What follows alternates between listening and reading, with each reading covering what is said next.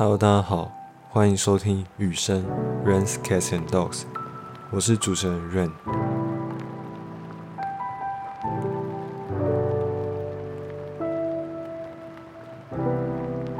那今天是第一集，那不免俗的就要稍微介绍一下这个节目它的主题，还有为什么叫做雨声。那这个节目它主题其实是社会议题，认识我的人都知道，我其实是非常关注很多种议题的，因为我本来就是很喜欢胡思乱想嘛。我会发现，其实这个世界上社会中人的种类真的比你想象中多很多。那我会这样讲，不是因为我学心理学，然后心理学会把很多人分成各种类型，倒不是这个原因。你是回首去看你的国小同学、国中同学，或是你有空你去车站走一圈，你会发现。其实我们很常被局限在自己的同温层里面，而失去很多看到其他观点的机会。那有时候这些观点的局限不仅仅是你生活周遭的一些环境，不是因为你身处学校而已。有时候会因为国家的文化之间，或是宗教文化之间，或是你在各个不同专业领域。因为我们都知道，你随着年纪越大，你所钻研的、你所兴趣的东西也会不一样。在这过程中，每一个思考都是时间的资本的投注。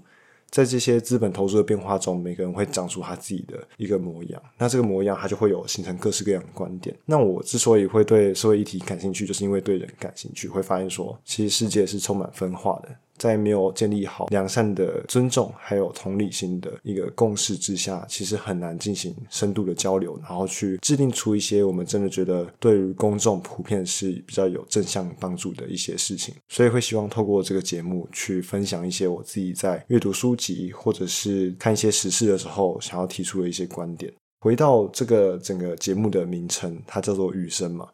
其实我自己觉得社会议题真的很像下雨。为什么这样讲呢？雨它可能会下在各种不同的地方，那也会有大有小。有时候毛毛雨，你甚至淋在身上，你根本就没感觉。你看到了，你看到现在正在下雨，你看到了现在有 Me Too 的议题，但是你没有自己去思考，因为跟你没有什么关系嘛。你只是被稍稍的碰到一点雨滴，你几乎是没有感觉的。有时候雨下的超级大，滂沱大雨，在演艺圈里面，就是我现在是以 Me Too 为例。掀起了就是一阵飓风的时候，有些人他撑着伞，好好的，也只是脚被淋湿而已。也许只有到真的被淋成落汤鸡，或是你住在偏远的山区，你因为下大雨，然后土石流冲毁了你的家园等等的，好像我们很多时候都要等到自己成为了受害者，或是成为相关的利害关系人的时候，我们可能是加害者，或者是有时候并不是加害或被害的关系。单纯只是你你的身边的人有这样的事情发生，很多时候我们都是等到事情发生之后才开始去思考，但这样通常是来不及的。我也希望在毛毛雨的阶段，也许我们就可以透过平常自己对议题的探索、有基础的认识，在很多行动上，你的作为跟不作为之间都会有潜移默化的影响。其实价值选择它充斥在我们生活中。它看起来就是很隐微，你可以说我今天想要吃一百块便当跟七十块便当，这也是一种金钱观上的价值选择，婚姻的价值选择，爱情的价值选择，或者是一些你的升学方向的价值选择等等等等，所有价值选择最后都会形塑你这个人的人生，还有你最后想要带给你身边的人有什么样的影响力。那既然中文的节目名称它叫做雨声嘛，那一方面当然是因为我的英文名字就叫 Rain。那我就想说，那英文要怎么办？英文我就想到一个很台湾英文教育的 典范，我不知道就是这种小时候有一个英文的谚语是呃 “rats, cats and dogs”。那它在我的印象非常深刻，因为我觉得这是一个很可爱的谚语，就是怎么会怎么会有人形容就是雨下很大，然后说下了很多猫跟狗这样子。然后那时候对这个谚语蛮印象深刻的，所以就想说沿用到我的 logo 设设计。然后也觉得猫猫狗狗，所以觉得猫猫狗狗蛮可爱的话，也希望假设社会议题是一场雨，然后下的是猫猫狗狗的话，就好像感觉好像在讨论猫派或狗派一样，是比较温和的，然后用一个正向的态度去面对，不是用消极，不是用悲观，不是用愤怒，而是用一种看待很可爱的动物的心情，觉得哎你喜欢猫，啊我我比较喜欢狗，但是我们都觉得它们很可爱，所以我希望是。呃，我们可以用更轻松的态度来了解这些社会议题，然后去正视每一场雨，或者是即便没有淋在自己身上，即便自己完全毫发无伤，都可以去审慎的做出最符合自己的价值选择。呃，可以先简单分享一下我对于未来节目的期许，然后还有整个呃可能的走向。我不太会定期更新啊，毕竟目前是学生，然后也。这不是一个我想要把它拿来当做盈利的部分，我只是想要有一个媒介，有一个管道，可以让大家更有机会去听到一些故事。所以就是可能有空有看到喜欢的书，有看到有趣的议题，或是我觉得这个社会上风向好像有点一面倒，然后好像有些声音没有被听到的时候，也许我会快速的录制一些音档，然后来跟大家分享。所以节目一开始可能都会有一些小小的闲聊，那聊的就是社会议题啊，然后有的没的，或是我日常发生什么糗事，或是我观察到我身边人有什么奇怪的现象之类的。例如我最近就感觉到，因为现在放暑假，然后嗯，成大它有一个很奇怪的氛围，就是好像我不知道是不是只有成大还是其他大学生怎么样，然后感觉好像大家都战战兢兢的想要去填充满自己的暑假，就是你会有一种感觉，是我不能够。呃，懈怠，或者说你不太想要听到你其他同学好像在做什么很厉害的事情，在做研究啊，跑实验室啊，然后做什么什么什么专案，呃，心里会有一种比较的感觉。所以你在暑假里其实没有到真的完全的放松，当然还是有可以去安排旅游的时间，但感觉我同学都会去试着要去跑营队。跑实验室，然后去尝试去打工之类的，然后去让他们的生活看起来非常多彩多姿。但就我个人的观点来看，他们好像没有把时间真的留在自己身边，就是我觉得这是很可惜的。因为像我自己，呃，我没有强调再再再一次强调，我没有觉得我自己这样做的选择是比较对的，而是我自己觉得这样子对我个人的规划是比较合理。然后在这里跟大家分享，我自己会在暑假期间，我是想要。读更多关于我平常没有办法学习的东西。那这个学习并不是为了要去展现我比别人厉害，而是我真的很在意一些议题，我想要有正面影响力。我们待会会讲到，其实当一个社会工作者，不是你有爱心就好了，而是你必须要有非常高度的专业，才能够提出很精致的解决方案。跟做任何事情都是一样。你想要当一个医生，你可以当一个小儿科医生，然后每天都开感冒药，就是你开的药可能千篇一律。那有大的问题，你就叫他转诊到大医院，也是有这样的医生。那你想要提供很高的精致的医疗服务，你想要有核磁共振的技术，你想要有很先进的叶克膜的技术等等的，你想要去研发，那都是需要你靠你自己去用很多额外时间去填补的。我关注的议题是比较跟社群媒体的演算法的问题，然后还有我自己想要创业的一些议题，所以我会遇到很多很多新的跨域的内容，想要去学习。那这种东西你当然没有办法在学习中，你学习中本科的东西你还是要顾好，你才能够。培养出非常高度的一些，比如说 coding 的能力啊，或是写专业报告的能力。那在暑假期间呢，也许就可以看一些像是呃加密货币。我最近对那个区块链，当然我不是想要去投机，不是想要去把它当成一个投资商品来看待，而是去看到它背后技术的潜在应用，或者是就是像我今天要跟大家分享的《蓝毛衣》这本书。就是去阅读一些，尝试让自己变得更更有说服力吧，或是更可以去有不同的观点去思考。总之，多思考总是好的，这是我个人的想法，分享给大家。所以一开始节目都会有像刚刚那样子的一小段闲聊，然后到后面才会真的进入到主题。像今天的主题是一本书的心得。那未来会很希望有访谈的机会，所以希望如果你有任何想法，都可以先事前跟我联络，然后我会尽我所能去引导你，或是去让我们合作关系是最安全。讲了这么多，就是节目未来形式，然后跟主题，然后还有这个节目的命名之后呢，终于可以进入到今天的主题了。今天的主题是一本书的，有点像是阅读心得，但我没有打算要把它全部内容都讲出来，因为内容实在太丰盛了。我觉得这本书它的。非常厉害，然后他可以说是觉得是我人生阅读清单里面会非常非常推荐的一本书，值得所有人去看的一本书。我觉得它可以是社会工作者的一个楷模的形象。其实不是只有我把这本书捧得这么高，我会认识这本书的原因，就是因为 One Forty 的开箱。那如果大家知道 One Forty 这个组织的话，就会知道他们是一家非常厉害的新创公司，但他们是以社会议题，有点像 TFT。Teach for Taiwan 那样的议题，然后他们在品牌的整合，然后故事的行销上都非常非常的精致，是我一个非常喜欢的组织。那这个组织的创办人就在一次的访谈中提到《蓝毛衣》这本书，对他的书名叫《蓝毛衣》这本书呢，它是影响他创办这个 One Forty 的一个非常关键的一个书籍，然后也带给他后续有非常大的影响。那我真的觉得这本书非常推荐，所以我就把它当做开，呃，那怎么说？就是第一集的这个开路先锋那种感觉。这本书《蓝毛衣》，它的英文书名叫做《The Blue Sweater》。就是就是蓝毛衣，那它的英那个作者叫做贾桂林。那为什么书名它取叫蓝毛衣呢？其实就是作者贾桂林他在小时候他有一件蓝色的毛衣，然后后来呢这件毛衣因为他穿不下了，然后他就把它丢到旧衣回收箱。结果在好像数年后，可能十几年后，他有一个机会可以到非洲的非营利组织去工作去贡献的时候，他发现哎。卢安达这里有一个小男孩穿着一件蓝毛衣，他就刚好在路上看到，然后就发现仔细一看，发现上面有写他的名字，就是同一件蓝毛衣。那因为他封面就讲了这个故事，一般人我觉得看到封面，你第一个想法就是哦，阿他不就是一个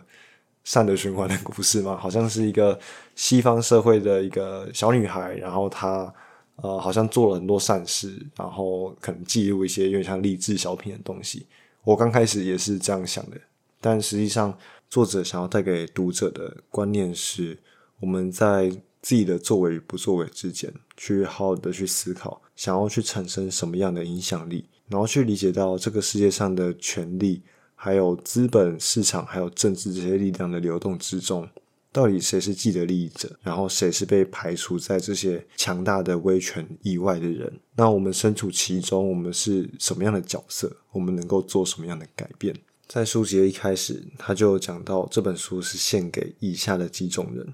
不是想要透过一些快速速成的解方来应对非常复杂的结构性的问题，然后不愿意去相信这个世界上只有一种意识形态的人，还有不在乎别人赚多少，只在乎有没有办法去达到真的自由还有尊严的基本人权的人，然后还有那些相信单纯真理。知道自己面对的问题，它其实是非常结构性、非常复杂的，需要细腻解决方案的人。他希望透过这本书，他自己的故事，去带你去思考，说如何从一个懵懂无知的学生，一心只想要改变世界，想要带来正向影响。作者他自己就用他的故事来证明了这一切，其实是非常复杂，而且需要有耐心的。作者她是美国白人，然后一个非常优异、读书非常优异的女孩子。她在小时候，她其实就是。没有想太多，她就是觉得我好像可以改变世界，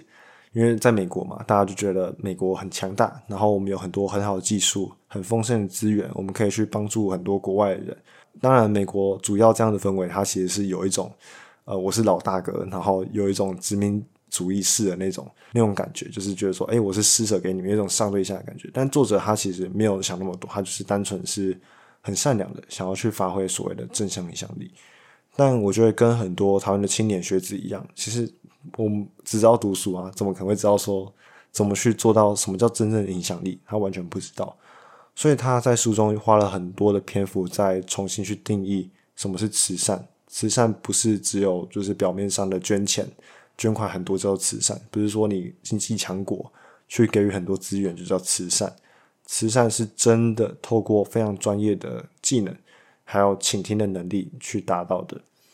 作者首先，他是在华尔街工作了一阵子之后，累积了一些资本还有经验之后，然后决定下定决心想要去呃非营利组织去工作，去实践一些他心目中的远大理想。但在他当时，其实他完全不知道，他只是想要去帮助人类，就这么简单。那他有专业了，他有爱心了，他好像就可以出发去帮助人了。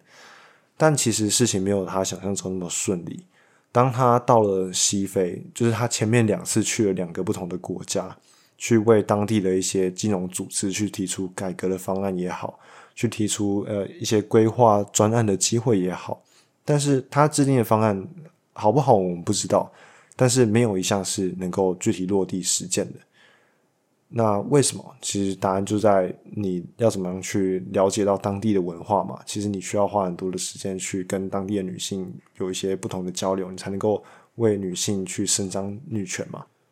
毕竟一开始你在比较落后国家，你去跟他们讲女权，他们可能共鸣度或是他们没有想象过，哎，原来女性可以有这样的平等的权利等等的。所以一开始它其实是充满波折的，然后耗费了先耗前前后后去耗费了蛮久时间，好像两到三年嘛，都没有做出什么成绩。这时候他其实背负了非常大的经济的那种，就是你对自己的经济的期许，你会发现说，哎，你有机会成本嘛？你放弃了在华尔街的高薪的工作，然后来到这个穷乡僻壤，然后没有做出任何成绩，然后一直被当地的人去。不是说压榨，就是有点像霸凌，然后有点不被融合的感觉。你要重新学语言，然后语言又不太通，在这么多的挫败情况下，他其实完全无力可施。但是作者当时并没有意识到，就是自己提出的方案并不是完美的，所以他才会感觉到一直是挫败的，一直是不被接纳的。直到他只开始去真的去聆听一些当地民众的声音。那这时候就要讲到他第三次，就是因为他前面两次都失败了嘛，去了不同的国家，然后第三次他出发，就是其实我觉得蛮蛮有毅力的，就是撑到第三次，他又再一次的启程出发前往非洲的卢安达。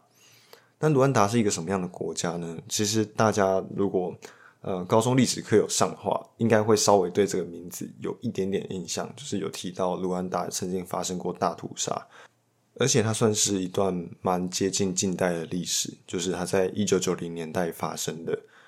那为什么会发生这大屠杀呢？我们待会再讲。主要我想要先跟大家分享是作者他的这这一趟前往卢安达的旅程中有什么样不一样的改变。他到了卢安达之后，他理解到不能够直接直指高官的错误嘛，不能够留在组织去做那种形式上的互动，而是要实际。去找到当地真的需要的人，然后理清他们为什么需要哪些服务，还有关键的协助他们的任务，就是什么样的人可以真的提供他们技术上或是政策上的一些服务或指导。所以是那作者一到卢安达之后，就约了几个朋友，因为他就是这时候第哎应该是第四年还是第五年了，然后他开始。呃，对语言稍微再熟悉一点的，当地可以讲一点法文，然后讲一点卢安达语。那这时候他就跟了几位当地非常优秀的社会工作者一起到了市场去做调查，有点像田野调查，去看看说，哎，当地的市场有什么样的迹象。他就发现说，主要的肉品啊、鱼类啊，或者是一些呃衣服、一些高级饰品这种比较。毛利比较高的东西都掌握在男人的手上，女性只能买卖一些就是青菜啊，或者卖一些小手工艺，它就是相对经济的能力资源都没有像男性那么多，所以作者他感受到一种非常强烈的就是男女不平等的现象。那这其实，在呃非洲当时是感觉理所当然的，就是男性本来就是应该有更多的权利，但是。事实上，女性她们也能够去透过他们的努力去展现出他们属于他们自己的经济价值。所以作者看到了这样的需求，于是再进一步的去询问那些妇女，为什么没有办法去卖一些真的有经济产能的东西？那仔细去研究之后，就发现说啊，因为他们根本就没有钱去滚钱啊，他们没有办法借贷。为什么没有办法借贷呢？就是我们刚刚前面讲到的，他们根本就连银行账户都没有办法取得。因为没有担保品，然后也没有任何的收入，稳定的收入，没有高额的收入可以让银行去觉得说，哎，你现在达到一个经济水平的门槛，所以银行一般的银行根本就不会把这些贫穷的妇女视作客户，只是把他们当成可能过街的蟑螂或是牲畜一样，他们并没有打算要提供任何服务性质的内容给他们。那这些妇女她没有办法借贷的时候，她只能够去找地下钱庄，也就是所谓的高利贷。但高利贷其实并不是一个好的现象，就是它的风险相对会比较高。一个女性，她们通常背负的是一整个家庭的经济的重担，因为男性可能赚到钱之后赚了大钱，就是去喝酒、去赌博、去挥霍。那女性她们必须考量到家中的小孩的教养，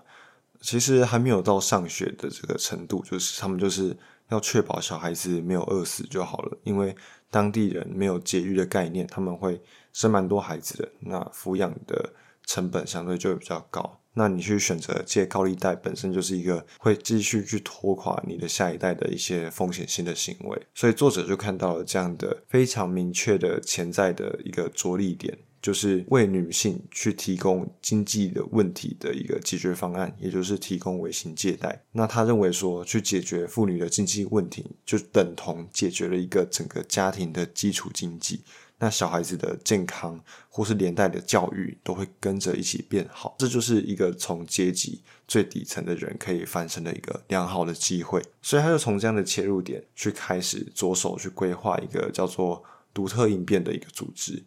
呃，作者就开始投入规划一连串的建立起女性的女权的活动，然后建立女权的一些接待的服务。那这时候他就找来了三位女性的国会议员。就是唯三啊，因为当地大概有六十几席的国会议员，但是只有三位是女性，所以其实你可以看到，就是当地的男女不平权的比例，就是大概就是这个样子。身为唯三的三位女性国会议员，他们都明白自己身处在国会的意义性，也就是因为他们比较常容易去跟国际的一些人士去接洽，很多人都会提到女权的概念，所以他们很明白自己身为一个意见领袖。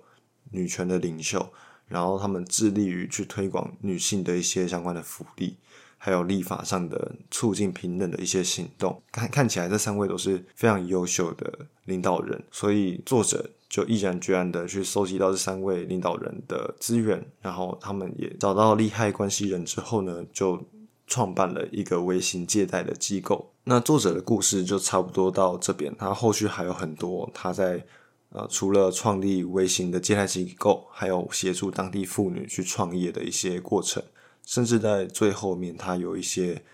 呃吸引到数十亿美元的基金，去为这些基金安排一些好的执行方向，而不是让它像大傻逼一样的一些方案的制定的过程。那其中都牵涉到非常非常多种的价值选择。你可以看到，其实作者他在做选择的时候，都涵盖了他大量的专业的技巧。还有他怎么去真的用心的去聆听当地人真实的需求，而不是让那些钱好像预算一样，就是要把它消除掉，然后消除掉，然后让那些慈善家看到一个数字就可以满意，然后就可以结束。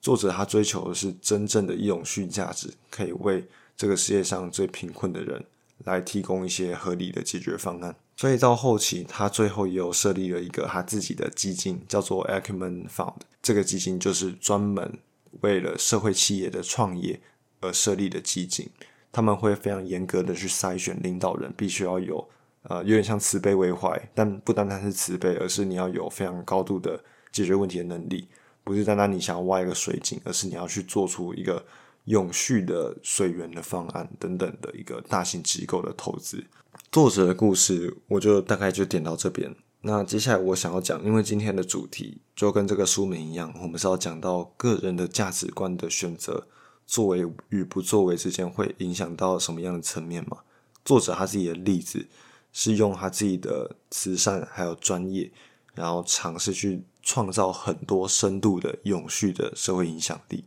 这是它的过程。然后里面的价值选择也都非常的细腻。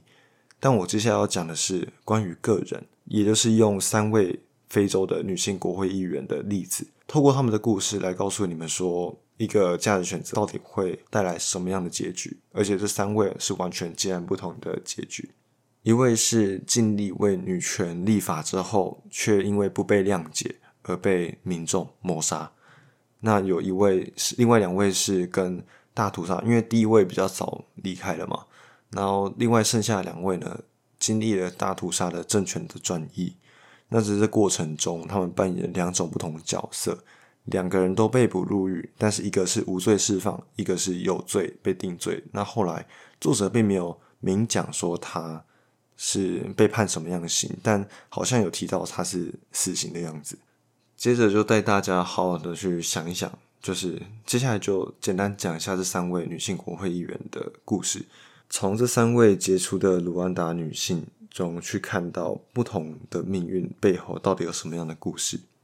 那我们就先讲第一个，就是刚刚讲到有一个人被为了女权立法，但是换来的是不谅解，还有杀身之祸的一位修女，她叫做康斯坦斯的故事。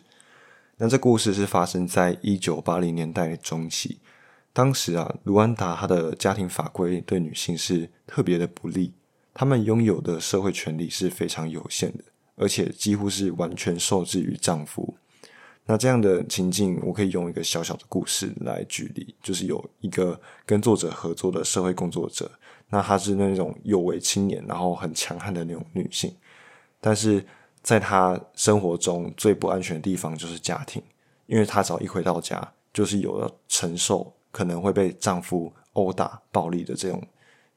环境，她没有办法选择离开，没有办法选择离婚，她必须要忍受。她丈夫长期以来对她的家暴，即便她是一个很有想法的人，很有积极作为的人，但是她对于这个男女不平权的情况是完全无能为力的。所以我们可以知道说，卢安达当地的男女不平等的现象是非常严重。而这三位女性国会议员，她们都非常非常的相信，这样子不平等的待遇，是因为卢安达还有一个所谓传统的新娘嫁金的一个制度。他新娘嫁金的英文是 bride price，也就是新娘的价钱。那这个东西它很容易会让女性被视作为男性的商品。那这个行之久远的传统呢，是新郎必须向新娘的父亲去进贡聘礼。在卢安达，那个聘礼的内容大概是三头牛，而由于当地人他的收入其实是非常低的，三头牛对他们来讲也是很沉重的负担。大概想象一下，可能是三台汽车吧。对于一个现在年轻人，那你要买三台汽车，可能三百万或是两百多万。但是这一笔开销，他说大不大？没有到一栋房地产那么大，但是还是一个相对沉重的负担。当男性要流汗，然后流泪去偿付岳父的这种聘礼的价钱的时候，就好像他跟岳父买了一个新娘一样。那这样的话，除了有物化女性的概念之外呢？女性的整个生命的价值也就被那三头牛给定义住了，然后丈夫只视他的妻子为一个商品，为一个物件要来帮他服务的，因为他来购买，他用三头牛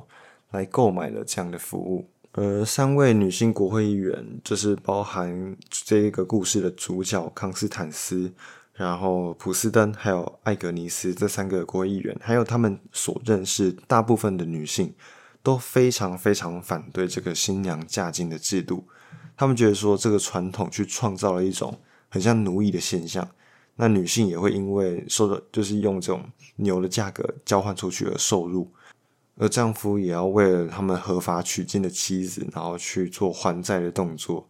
所以这个康斯坦斯就决定要在国会去提案立法，然后把新娘嫁金的制度去转换成象征性的三把锄头。那三把锄头大概就是价值十美元，就是一个简单的一个形式上的东西，让女性不再被当做商品买卖，然后用三把斧头来代替这个传统，这样子利益两善的提案在通过的隔日，它并没有引起当地女性的欢呼，反而是非常非常激烈的反弹。有一群乡村的妇女就抗议说：“我们昨天身价还好几万块。”然后今天我们却只剩下一千块钱，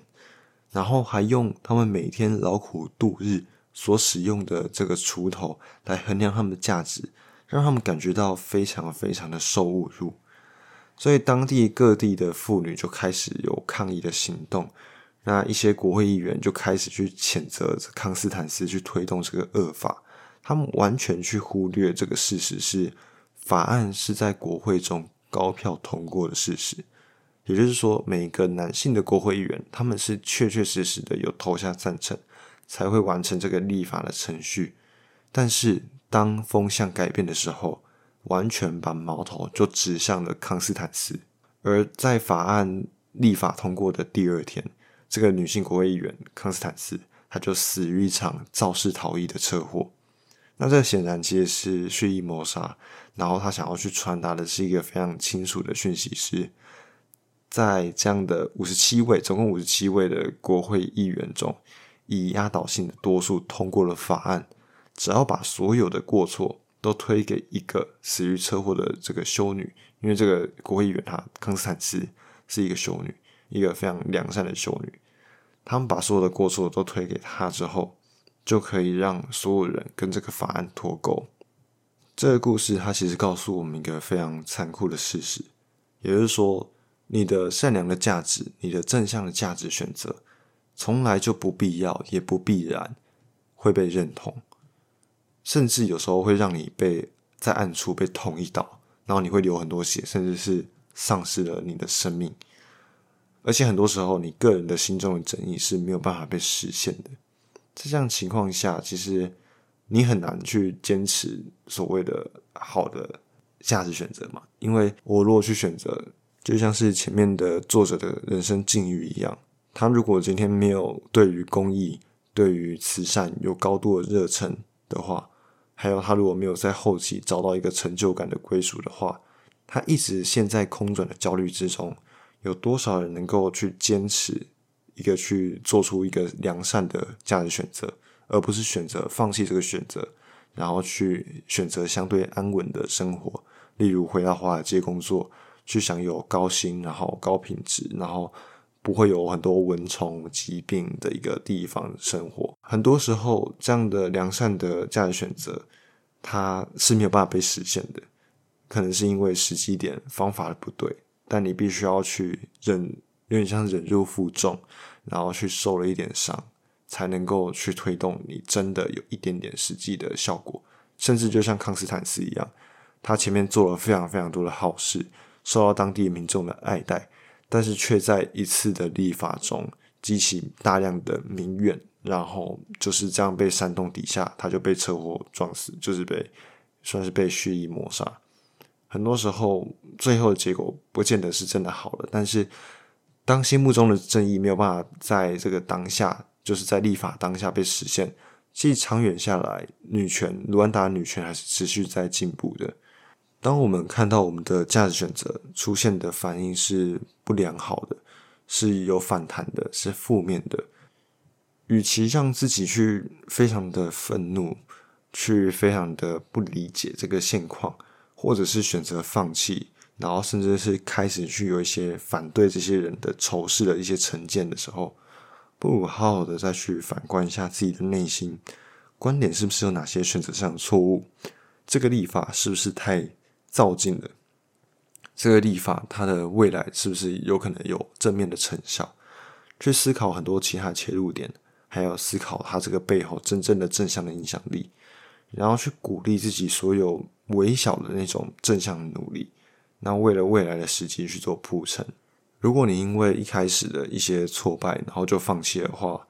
就会验证那个在人选之人里面有一句非常我蛮印象深刻的台词。他说：“三十岁以前，如果不是左派，就是没有良心；但在三十岁以后，还是左派的人，就是没有脑袋。”那。很明显的，我们都会遇到一些现实上的一些挑战，但是我们真的有必要去把自己划分成左派、右派这么极端吗？我们一定要在年轻的时候去走上街头，然后去跟政府游行抗威示意吗？也许切入社会议题的角度，并不是只是用倡议的行动，不只是用那种对立的意识形态在表达自己的愤怒还有诉求，更多的时候，我们也许要。去知道自己的选择是正确的，然后去持续的去思考什么样好的切入点，什么样的政策的推动点会是好的。也许你好好的把你自己的专业能力补足了，然后你去制定相关的政策的时候，你就可以有更全面的视角去考量到更多的利害关系。我要说的是，你的所有价值选择都不会立即的去展现出成果，唯有坚持到最后的人才会展现出。呃，自己才会理解到自己做的这些努力在什么样的点去开花。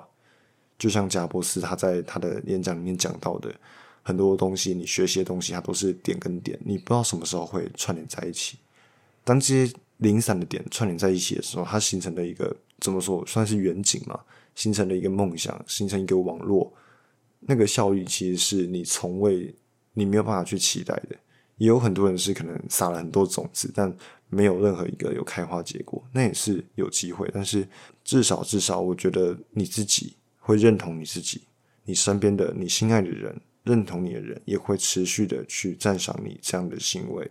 不管最后有没有非常广大的影响，我觉得去坚持自己该有的理念，而不是去从众，而不是好像三十岁以后我们就要向现实去低头。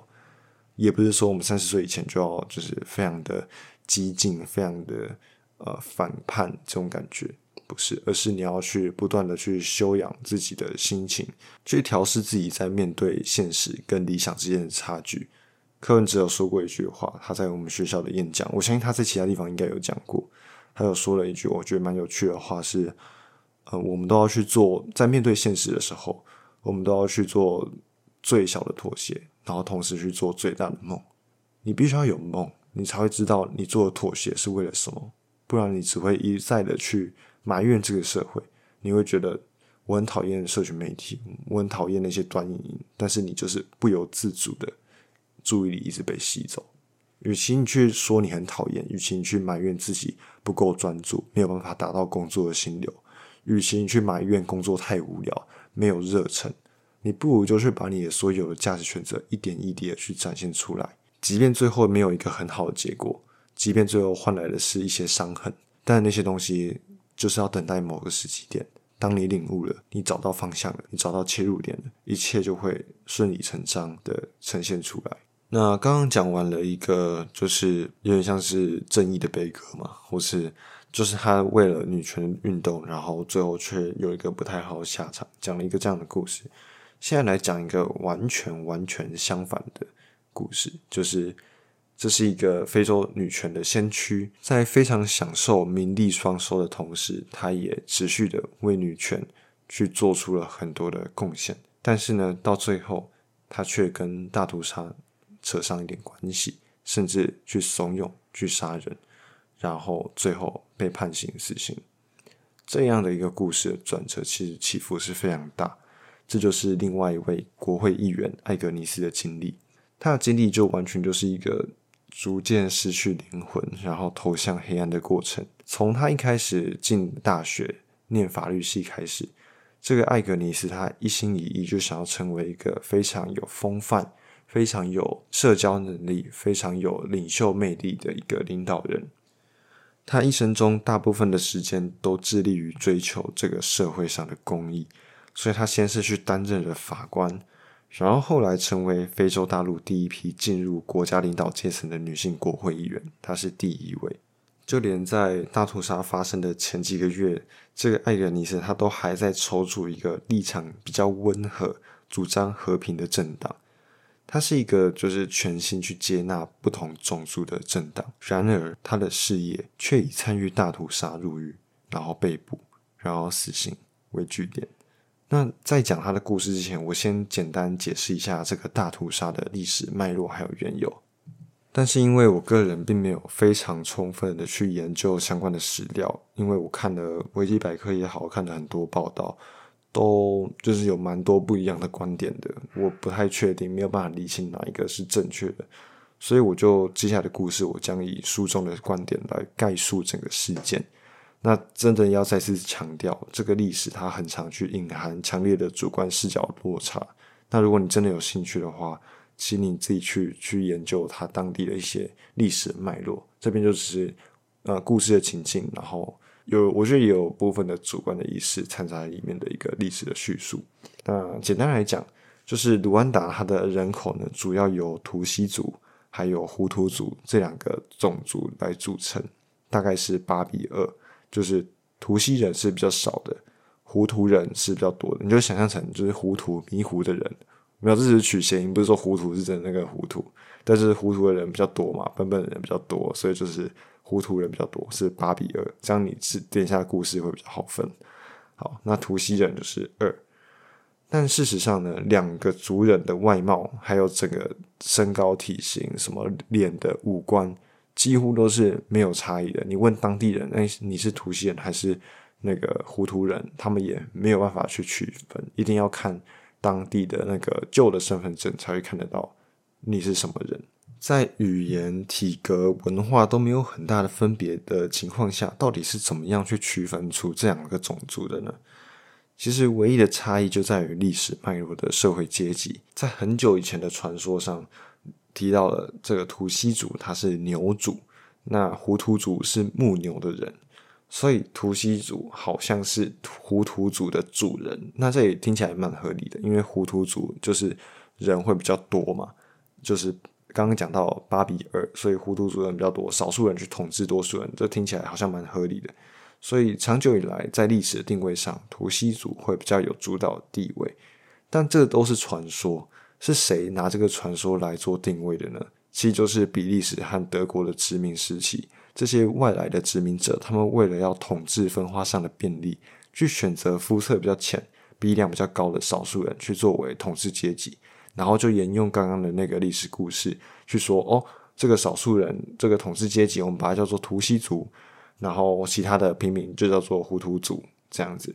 那在殖民主义消失之后，胡图族就掌握了整个卢安达政权，然后开始去对图西族进行报复。因为你想想看，以前都是被比较压榨，你是平民，然后官人就是会可能会有贪污啊、贪腐啊，比较。一些作恶多端的行为出现，所以当呃少数人呃当政权回归到这殖民主义消失后，政权回归到糊涂人手上的时候，他们就开始有一些报复性的行动，然后也实行了种族的歧视政策，然后去延续这种殖民历史的这种成见跟分化。接着就把时间直接跨转到大屠杀发生的那段期间，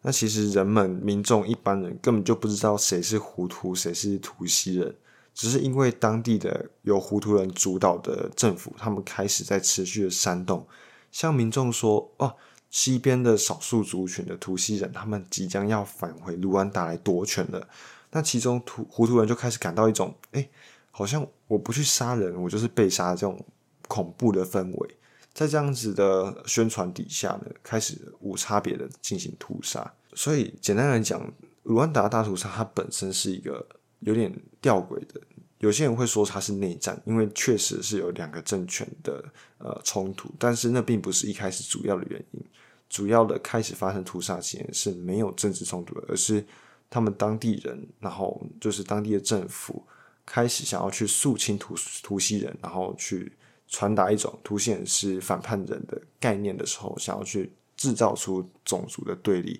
而形成的一个。清洗的动作，种族清洗。所以在那个维基百科上，它并不是写着说，呃，卢安达大屠杀，它是写卢安达种族清洗事件。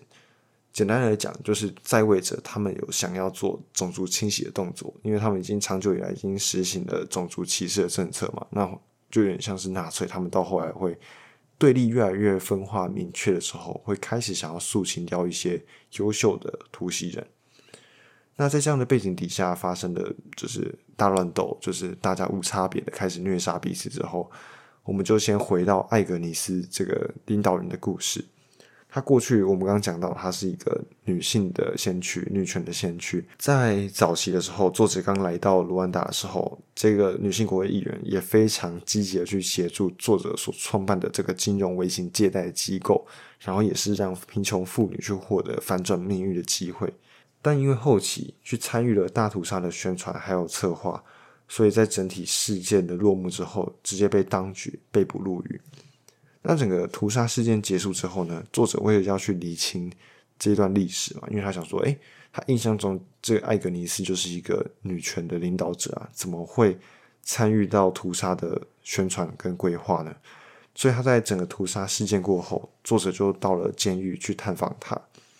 那首先，他就先问到艾格尼斯说：“我们一起工作的时候，我们一起为那些贫穷妇女打拼的时候啊，你到底有什么样的记忆，或是你有什么样的感受？可以，就是他就问艾格尼斯这样的问题。艾格尼斯就回答他说：‘哦，对我个人而言，最让我感动的就是那些妇女，她们发现自己可以做的事情比从前想象的多很多。那在很久以前，女性好像在田里就是只能等一整天，然后等丈夫什么时候回家嘛。’但她们现在有了微型借贷之后，就可以发现自己也能够创造工作的经济价值，还可以赚到比丈夫更多的收入的时候，这个是让我最期待、最兴奋的一个部分，感受到这些女性的力量。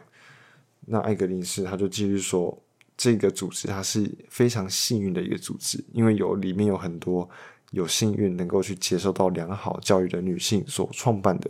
我们有学位、有知识、有工作。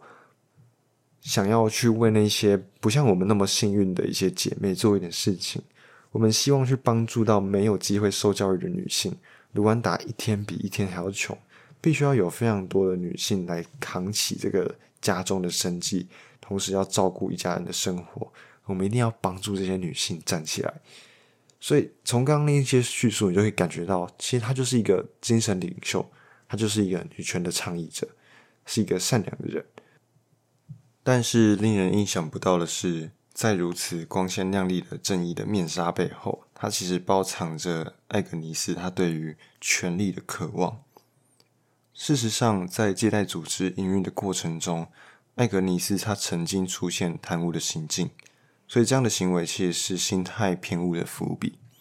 也就是说，他对于女权的倡议也好，他对于这些社会议题的关注，他背后的意图，他背后的价值选择，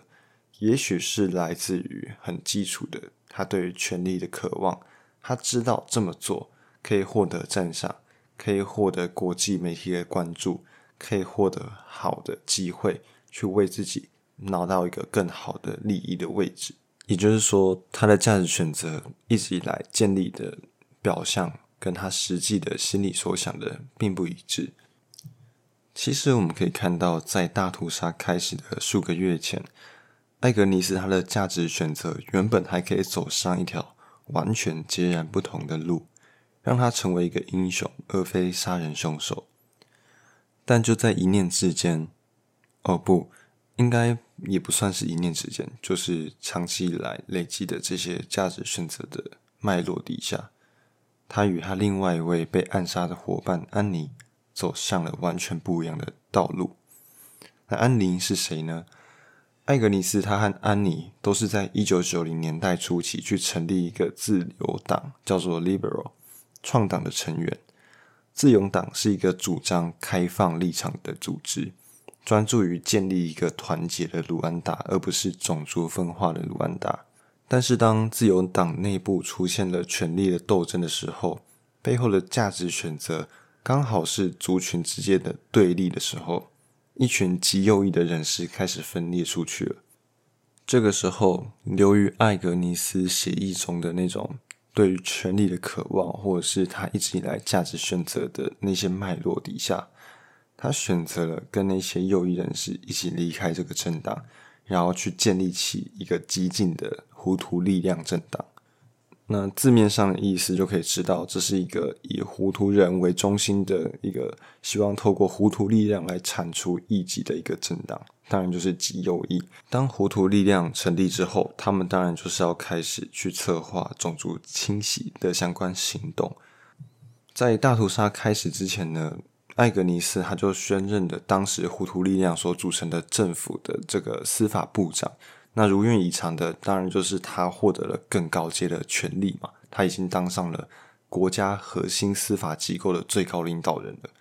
那这个时候呢，他开始去多次的去发表一些煽动性的演说，去鼓励糊涂的男性去杀害突袭人，然后鼓励糊涂的女性在家支持这些丈夫的杀戮的行为。那另一方面呢，安妮她则是继续去倡议建立多元团结的卢安达，在一个极右政党主权的当下，你一个温和的倡议和平的鼓吹者，其实是必须要被消音的。所以在大屠杀开始的第一天，安妮还有她的丈夫以及他们五名子女中的四名，还有许多温和派的胡图族人，还有图西族的知识分子。全部全部都遭到胡图族国家发展革命运动民兵团杀害。很简单来讲，就是那个胡图力量的军团啊，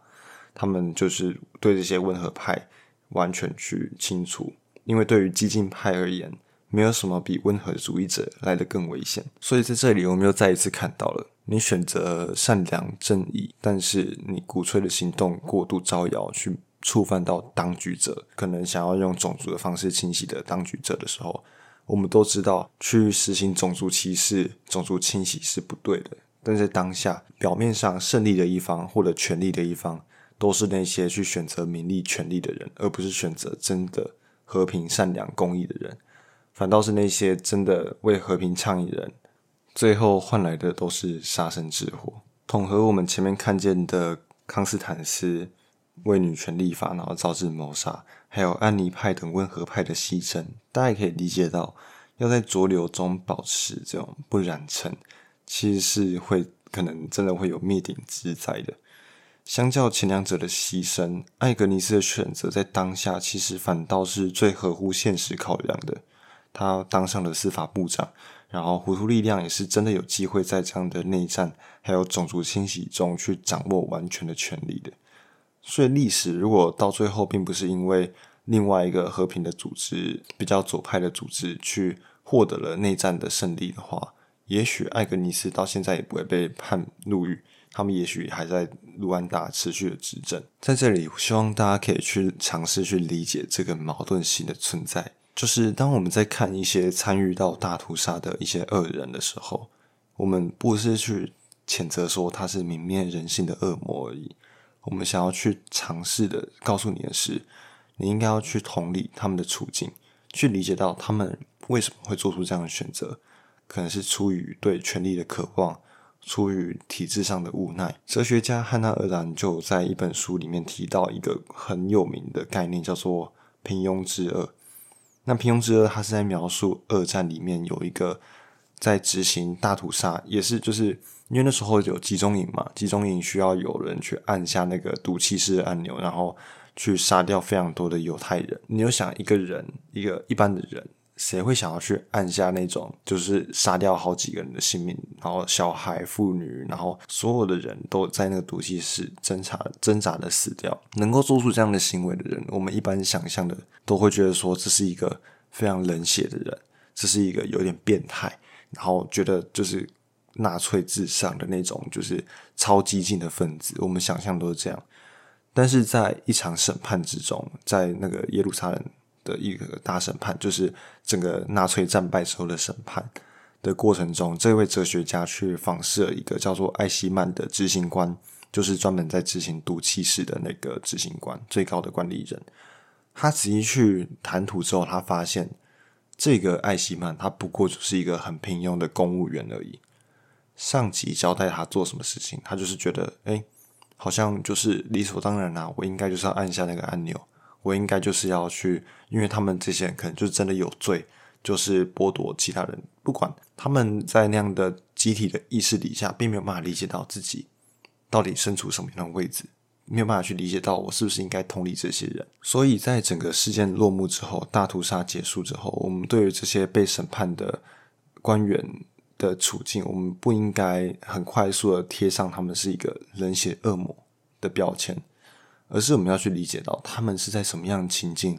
犯下了这样子价值选择的错误。因为很多时候，我们身边的人，你在无形之中也犯下了很多平庸之恶，只是你没有感觉而已。我们对于国际事情，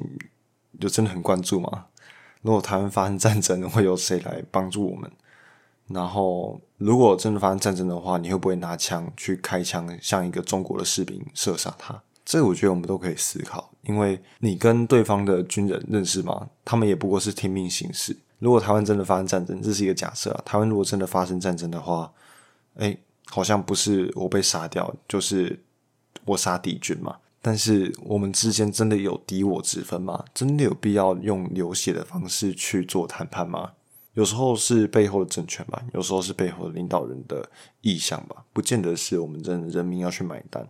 如果你能够有这样的独立思考的能力，也许你就不会犯下这样的平庸之恶。呃，提出平庸之恶这个概念，并不是要去帮这些在大屠杀之中占有重要角色的这些人，而是我们要试着从这些人的经验去反思到自己如何去做出合理的价值选择，不要因为害怕自己去坚守正义、坚守和平而牺牲的那种畏惧。就像我们刚刚讲到的。艾格尼斯他为什么会选择权力？为什么安妮选择选择了和平，然后却被谋杀了？很多时候，我们是很难去坚持自己所认定的正义的这样的选择的。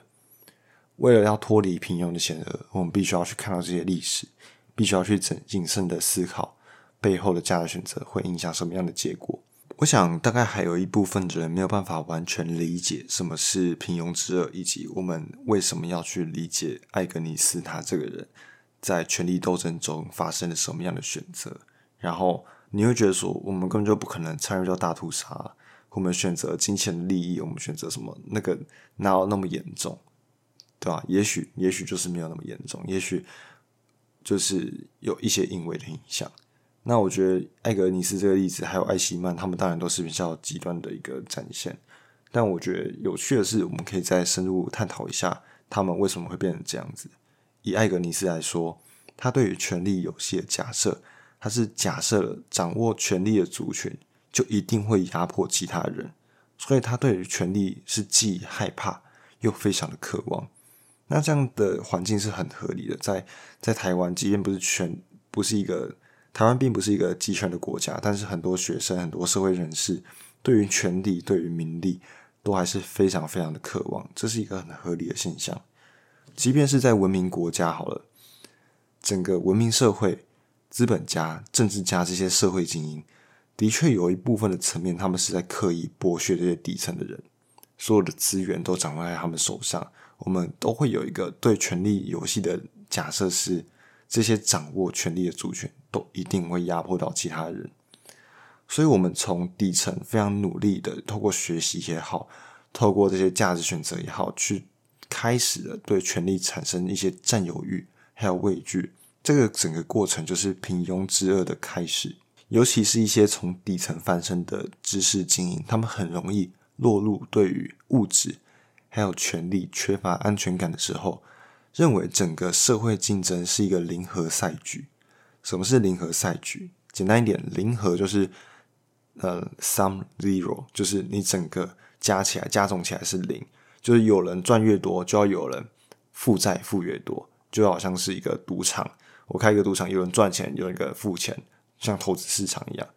他们当把这个社会的互动都视作零和赛局，就会相信权力。是零和赛局中唯一的主宰。如此一来，我们就会发现，不止艾格尼斯，所有人对于权力、对于名利、对于财富、对于财富自由的那种向往、那种不安全感，对于未来职业发展的不定，对于自己想要成就一番事业的那种不确定性、焦虑，都是非常合乎情理的。但是，这个世界真的都是零和赛局吗？在我自己的求学经历当中，我在。国中之前，我都是一直非常相信这样的道理。我就是要读书，我要赢过我身边的所有人，我要营造出一个非常竞争的氛围。在我家里，我也想要赢过我的兄弟姐妹、手足。我想要在任何一个场合去表现出我自己的成就感，还有表现出我的能力。游戏就是要赢才会开心，这种这种零和赛局的概念。所以开始对于整个权力也非常的，权力也好，成绩也好，去非常的执着。但到后来，我发现其实，但到比较长大一点之后，会发现其实人是有价值选择的可能性。所以到后来，我就选择了一种不要再用竞争的方式去看待这个世界。我会选择去看到每个人的价值，每个人合作的价值。当我分享我的喜悦、分享我的知识、分享我的能力的时候，对方也会回馈回馈很多不一样的内容给我。那彼此共鸣出对生生命的一些简单的热忱美好的时候，我所期待的并不是我自己一个人赢过其他人，然后对于其他人造成一种无形的压力、无形的比较。我所期待的世界是大家一起合作，去创造更好、创造更美好的一切的和平，不是单纯的假象，不是说表面上我们现在是在一个安全的国家，这就叫做和平。事实上，我心目中的和平是每个人都能够。很自在的去面对到、去谈论到自己最想要完成的事情，每个人都可以去很自在的去展现出他对于生命的热忱，而不是要一直感觉好像被迫受于体制，要持续的前进努力，然后在一种弹性疲乏之中去投注自己，把自己的所有休闲时间都埋在一些影音娱乐去逃避、去逃避也好，去消遣也好。就我不希望这是一个，这是一个心理压力的恶性循环。我在很多很多人身上看到这样的迹象。我相信整个零和游戏赛局中，我相信社会上有有非常非常多人觉得钱财就是一个零和赛局，然后想要持续的往高位爬。我觉得这完全没有错。但是这样的过程中，如果你是既得利益者，你会很开心，你会很享受在持续成长的过程。但是如果你不是既得利益者，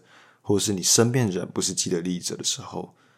这样的幸这样的生活真的是我们所期待的幸福吗？还是说我们可以用更共融的方式去创造我们心目中理想的心理上的和谐？而不是一直在竞争中去埋下一些平庸之恶的根源。事实上，嗯，这有点差出这本书的题目，但我觉得平庸之恶比我们想象中都还要接近。你在社群媒体上的贴文，你在你跟你家人的互动，你跟你的朋友之间的互动，你对于国家政策的关心程度，你对于整个社会底层人的关心程度，为什么美国会出现了投出川普这样的总统的民粹化的现象？为什么英国会退出欧盟这样子有制度的组织？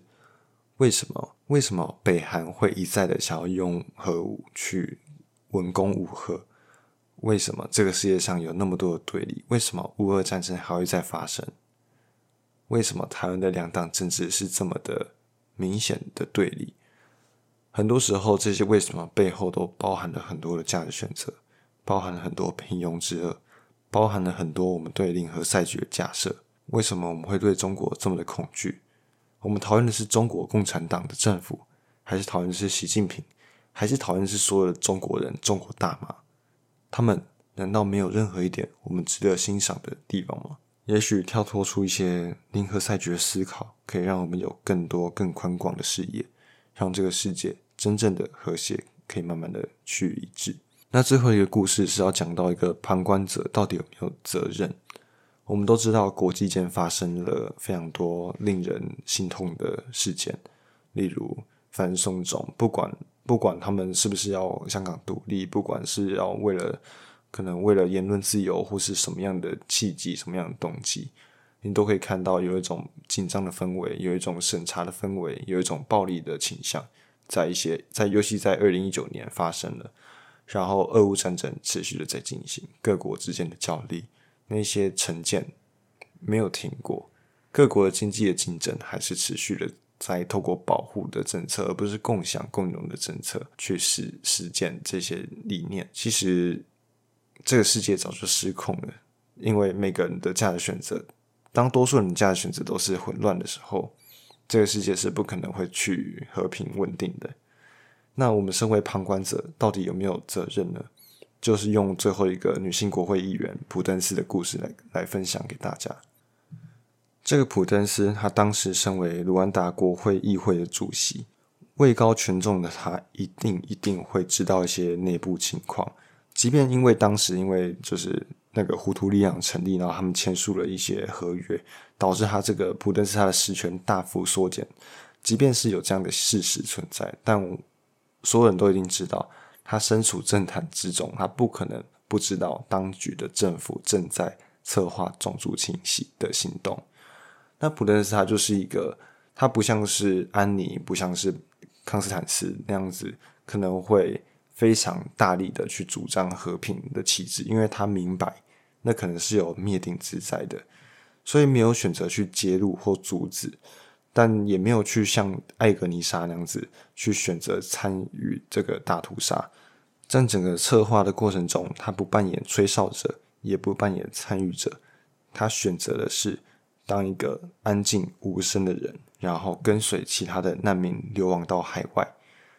在事件落幕后，遭到新政府的逮捕，因为一开始会觉得说他也是政府官员的一员，所以要先逮捕起来，但后来就是。去选择无罪释放了，因为毕竟他没有参与整起事件。在后来被释放之后，他也是重新的投入卢安达的整个疗伤还有恢复的一些正向的行动。这里要探讨的是，知情而未行动到底算不算是一种犯罪呢？他当时如果挺身而出的话，在那么权力核心的位置，身为一个温和派，要被消音的机会是很大的。他是有可能会招致杀身之祸的。以我个人来看，我会觉得知情未行动这件事情，并不是完全的不好。毕竟你知情之后，你做出了价值选择，跟行动之间必须要在想跟行之间有更大的距离，才能够达到实质的效益。当你选择没有要参与零和游戏，没有参与权力斗争的时候，并不代表你就要像是一个。愤青一样，然后四处去抗议，然后献出你的血肉之躯，然后为了你的理想去付出一切，不见得要这么做。我们很难去厘清自己采取的行动到底是不是真的合宜有效，或者是会不会被别人误会为就是是为了私利而介入。就像太阳花学运，也有很多人会觉得说，就是政治打手啊，就是因为毕竟真的有人成为了，后来就是因为事件的曝光，然后有了民意的支持，然后成了就是可能某一个党的某一个党的一个蛮重要的位置。那一定一整起事件之中都会有整个领导人他会获得相对应的报酬，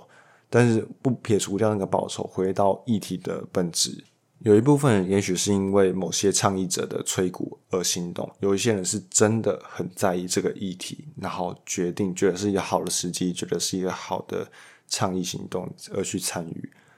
但是有时候我们没有办法被完全的理解，在如此苛刻的现实条件下，我们真的很难去决定要不要行动。有时候当一个安静的人，不是说诶我就默不作声，而是我心里总明白。什么是我应该做的？什么是我绝对不能做的？透过这样思考练习，去厘清这个现况，保持清醒，在该做出决策，例如你的投票，最基本的你的公民投票，甚至是你平常在部落格写作，你平常在跟朋友聊天，你传达出来的理念，这些都是你在累积你自己的个人品牌，你在累积你个人的信仰、个人的信念，然后能够用你一己之力去产生影响力的。也许你就真的能够像作者一样，达到国际性的那种，那么累积那么大的资源，然后去做出很多真实的帮助。所以回归到一开始我们提及的，就是除了你有一颗非常改想要改变社会的正向的心以外，坚持价值选择，做出良好的选择之外，还有的是不照镜，仔细思考如何累积自己的专业能力。如何找到一个合适的舞台契机去发挥自己的影响力，这都是非常不容易的。不要让你的行动沦为华而不实的口号，或者是被扭曲为政治操作。在这样的浊流之中，要保持一个呃清流的状态，其实是不太容易的。但我相信，只要我自己是这样期许自己的，持续的去思考，持续的去关注议题，持续的累积实力，然后。在有朝一日，我我目前已经有方向了，就是我想要去做一个啊，这个讲下去有点太多了，但有兴趣的人就可以私信我，就埋一个伏笔，以后以后有机会会再开一集，专门跟大家讲我想要做的社会企业的创业是什么，就是也是跟平庸之有很大的关联。我希望大家可以有更高度的关注社会，然后能够用一些区块链的技术，然后让大家可以记录大家的社会影响力的一个。有趣的 idea，但这个东西就还没有实践，也还没有很仔细的规划。简单一点，就是因为我还没有足够的专业能力，所以就是还在观望，还在观望。但是我持续在累积这个价值选择的这个脉络。嗯，也很期待大家在听完这本书的呃一些故事的分享之后，可以真的有兴趣，然后把这本书抓来看一看，然后重新在你一些生活的角落去做出很不一样的选择。也许你在你暑假，你可以多看一点不一样的内容，然后也许你能够在你的职涯规划上选择更不一样的职涯选择。希望这本书带给你故事，可以让你重新去思考一下自己想要透过什么样的行动、什么样的价值选择，去回馈到你自己个人的心理状态，然后慢慢的扩散到你身边的人、你的朋友、你的家人，如何透过价值选择去营造这些更好的品质的互动。然后最后为整个社会带来很不一样的影响力，真的非常推荐大家去看这本书，尤其是你对社会工作有高度热忱的人，我觉得真的是必看的一本书。那今天的整个呃书籍的分享，还有整个从我们一开始从节目规划，然后节目的内容，还有理想的形式等等介绍下来，到最后整个书籍的概览，然后三位女性国会议员的故事，讲到价值选择的重要性。就是今天以上所有的内容。好，我最后要再来试一下苦肉计，就是嗯，为了准备这个 podcast，我花了非常多的 时间成本。那会不会有第二集？我完全不知道。那希望听到这一集，你觉得喜欢的人，你可以分享出去，或者是帮我按个五星吹捧一下。然后，或者是呃，真的有看到一些你觉得有兴趣的观点，你想讨论的，你不认同的，你觉得哪些地方需要改进的？都可以透过私讯或是公开留言来告诉我，我会非常认真的去回复每一则讯息，因为我自己在准备这个第一集的过程中，真的非常耗时耗成本。从这本书的阅读的手写笔记开始，然后转移到那个电脑的笔记，然后在电脑中我重新的编修之后，再写成一篇文章发到我的部落格。但是因为文章的那个文章的叙事方式跟语音的叙事方式其实有很大的不一样，所以前面有很多试错的部分，录音的过程也录了波折好久，就是调整很多种录音方式、叙事的方式。前前后后录了大概七，我觉得八八个小时跑不掉，然后就是弄了很久很久很久，好多天，然后剪辑也不知道会花多久时间，然后最后上架，然后到 logo 的设计，那 logo 我觉得蛮可爱的，就是因为故事的嗯节目的名称是 Rats Cats and Dogs，那上面就有很多猫猫狗狗的图案，那是我妹画的图案。大家可以觉得可爱的话，也可以五星好评。然后，然后整个从那个整个图案的设计的概念，然后文字的摆设，然后名字的取的意涵，然后设计，整个都是花蛮多心思的在处理的。所以，真的拜托大家可以踊跃的给一些好的，呃，好的或不好的都很欢迎，就是给一些回馈，那让我可以知道自己的问题在哪里，然后希望呈现出更好的内容给大家。那今天整个第一集的内容差不多到这边，那我们就下一集再见，拜拜。